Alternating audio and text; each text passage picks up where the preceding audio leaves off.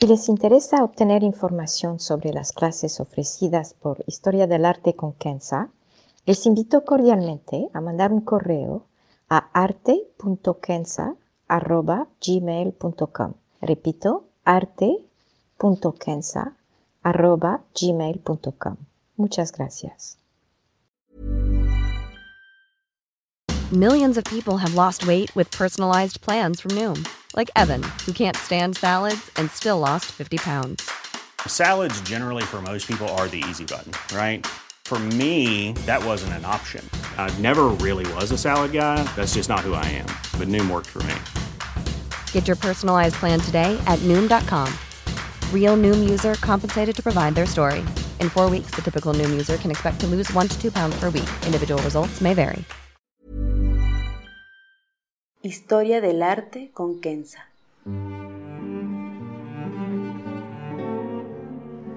Una serie sobre el arte a través de la historia y las culturas.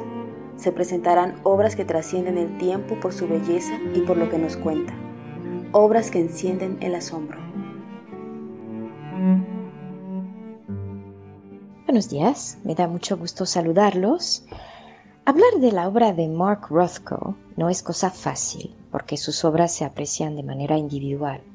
Como lo veremos, cada uno tiene impresiones diferentes al ver una de sus obras y su genio es justamente lograr estas apreciaciones personales. Para este podcast propongo dar un breve relato biográfico para después entrar en la obra de Rothko. Su vida. Mark Rothko nació en 1903 en una pequeña ciudad que hoy está en Latvia y en aquel tiempo en el Imperio ruso. Murió en 1970 en Nueva York, así que es realmente un producto del siglo XX. Su familia, judía, emigró a Estados Unidos en 1913 cuando Mark Rothko tenía 10 años, y su padre tomó la decisión para evitar que su hermano mayor sea reclutado en el ejército ruso. Los pogroms en contra de la población judía también jugaron un papel importante en la decisión de emigrar. Mark Rothko venía de una familia acomodada. Su padre era farmacéutico, con un alto nivel de educación, como muchas familias judías en la época, con una cultura general y artística de alto nivel. Mark Rothko primero estudió en la Universidad de Yale con una beca de excelencia, pero le quitaron la beca antes de que se cumpliera un año por sus actividades, entre comillas, anárquicas. Era el momento de la Revolución rusa y Mark Rothko estaba involucrado en movimientos para la defensa de la clase obrera, sindicatos obreros, etc. Y todo eso, obviamente, no era para nada del gusto del establishment de Yale. Trabajó unos años en el Garment District de Nueva York, donde se hacía la ropa, un distrito entonces dominado por la diáspora judía. Aprendió mucho, lo que le llevó a entrar a la Parsons School of Design, que hasta hoy tiene mucho prestigio. Las obras de Picasso, Paul Klee y en general de los surrealistas alemanes empezaron a aparecer en los museos y las galerías de Nueva York, y Mark Rothko se quedó muy impresionado. Ya empezaba a pintar y de hecho su primera exposición fue en los años 30 con otros pintores. Su renombre empezaba, pero no tenía realmente un estilo propio. En los años 30 y 40 adoptó un estilo surrealista y pintaba monstruos y cuadros inspirados de los antiguos mitos griegos y alemanes, con dragones, con personajes muy extraños. Sus cuadros eran dramáticos y, para mí, muy adecuados para la época con los horrores de la Segunda Guerra Mundial y sus campos de concentración. En 1950 regresó por primera vez a Europa y este viaje tuvo un impacto crucial para su carrera y su estilo. Estuvo en Italia y vio por primera vez las obras de Michelangelo, Bernini, Mantenga, Bellini, Rafael y tantos otros. El uso de colores lo impactó. Pero el lugar que más efecto tuvo fue el monasterio de San Marco en Florencia, con las pinturas de Fra Angelico. Primero, la belleza de las obras lo sorprendieron. Y segundo, el hecho de que Fra Angelico pintó sabiendo que la mayoría de las obras serían vistas por solamente una persona, dado que la mayoría están en celdas individuales con el único propósito de inspirar a un solo monje. Mark Rothko se quedó al principio perplejo y después como asombrado por esta realidad. Tengo que admitir que cuando visité San Marco en Florencia, y tuve la suerte de que fuera muy temprano en una lluviosa y fría mañana de noviembre, con solamente unos tres o cuatro turistas en todo el lugar, también me quedé fascinada por, claro, la belleza de las pinturas, pero también esta idea de que Fra Angelico pintaba para una persona a la vez. Al entrar en unas celdas, tenía ganas de simplemente quedarme a mirar en silencio. Hay que pensar que como visitantes vemos los cuadros durante unos quince minutos, quizás veinte, pero que los monjes los veían toda su vida. El hecho es que Mark Rothko regresó de este viaje transformado, abandonó el surrealismo por completo y empezó a dar más importancia a cuadros con sus bloques de colores, algo que había empezado de manera muy tímida antes de su viaje a Europa. Estos bloques se quedarían como su estilo hasta su muerte en 1970.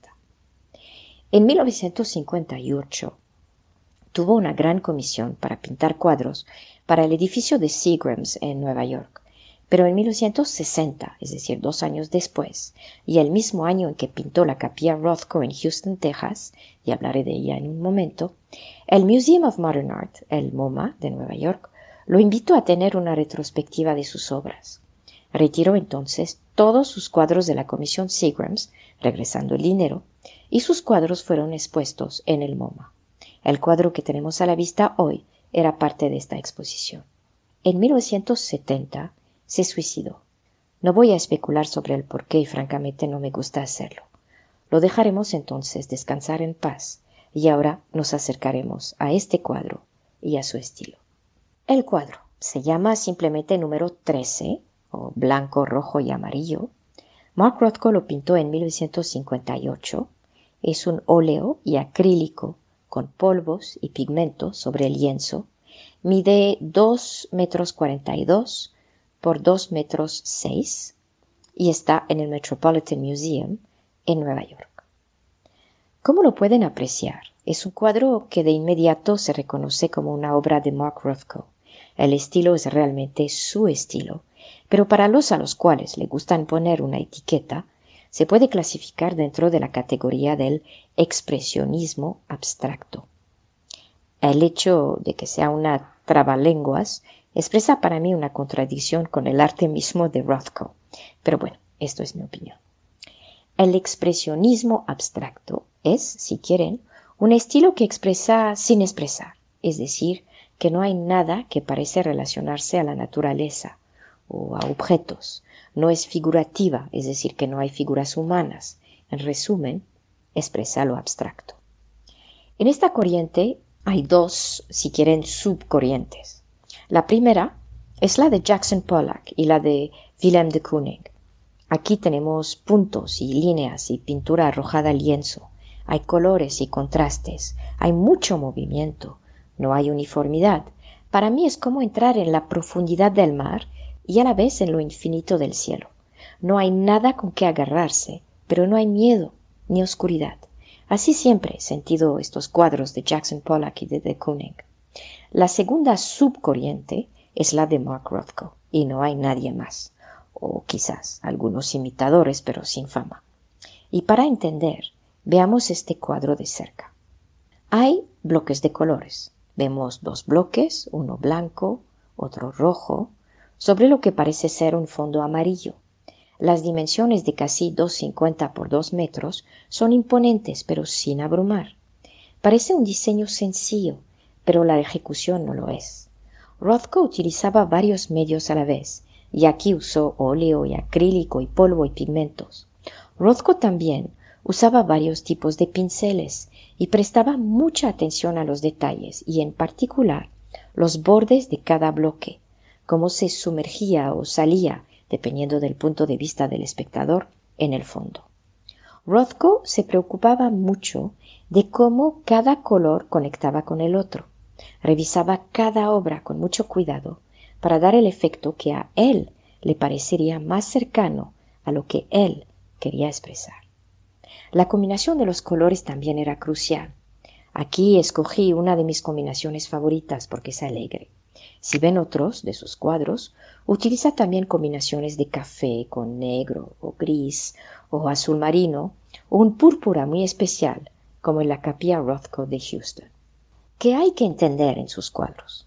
¿Por qué fascinan a tantos? ¿Cómo lo logra? Esta fascinación podría parecer absurda. De hecho, no hay una historia o una narrativa, para usar un término de moda. El cuadro no cuenta nada. No hay un mensaje. Son tres colores en bloques con un fondo. Hasta el título no tiene título. Número 13. Punto. Pero esta forma tiene la capacidad de hacernos entrar en nosotros mismos. Así lo veo. Quizá ustedes lo verán de manera diferente y es justamente el genio de Rothko. El cuadro refleja lo que usted quiere que refleje. El cuadro interpreta lo que usted piensa o siente. Si está triste, quizás reflejará tristeza o alegría, si es su caso. Así por lo menos lo expresó el curador de la famosa exposición de 1960 en el MoMA de Nueva York. No estoy segura de si refleja nuestras emociones del momento porque la verdad, este cuadro rojo y blanco y amarillo se me hace alegre. Lo que creo es que nos deja la mente libre para sentir lo que queremos sentir, y esto es extremadamente liberador. No hay que ser un experto para apreciar el cuadro, hay que simplemente dejar hablar su ausencia de historia, o si prefieren, su silencio. No sé si algunos de ustedes han ido a la capilla Rothko de Houston, pero no pueden no sentir algo al sentarse entre estas paredes uniformes, con una discreta luz natural, su arquitectura limpia, muy geométrica. Rothko era judío, pero hizo una capilla cristiana. No hay contradicciones. Rothko supo crear un espacio sencillo de meditación, de silencio, donde hasta los pensamientos se callan. Y aquí no lo quiero comparar a un templo zen, porque tiene su propio sabor y ambiente. Para concluir, Quiero, si me permiten, simplemente subrayar otra vez el hecho de que los cuadros de Mark Rothko no expresan nada si los comparamos a otras obras de arte de su propia época. No hay drama, no hay una historia o un mensaje. No trata de convencernos de nada o nos obliga a entender su obra de cierta manera. De hecho, hay una libertad infinita porque justamente cada uno de nosotros pensamos, o si prefieren sentimos, algo diferente al sentarse frente de uno de sus cuadros. En lo personal, en este mundo donde cada uno trata lo más que pueda de hacer saber su opinión, sin importar si sabe de qué se trata o no, donde los medios sociales me parecen una versión moderna de las antiguas arenas romanas llenas de gladiadores gritando a más no poder, los cuadros de Rothko aportan serenidad, silencio y más que todo nos permiten reflexionar en nuestro interior sin necesidad de hablar. La obvia ironía es que al tratar de presentar a Mark Rothko he hecho todo lo contrario. Así que mejor me retiro y les dejo apreciar su obra. Muchas gracias.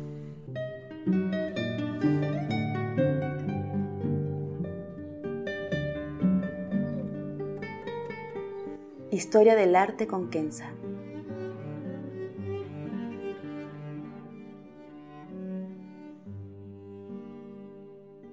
Para ver las obras que se presentan en este podcast y a la vez descubrir otras que podrían despertar su asombro, les invito a seguirnos a través de la cuenta Instagram Historia del Arte con Kenza.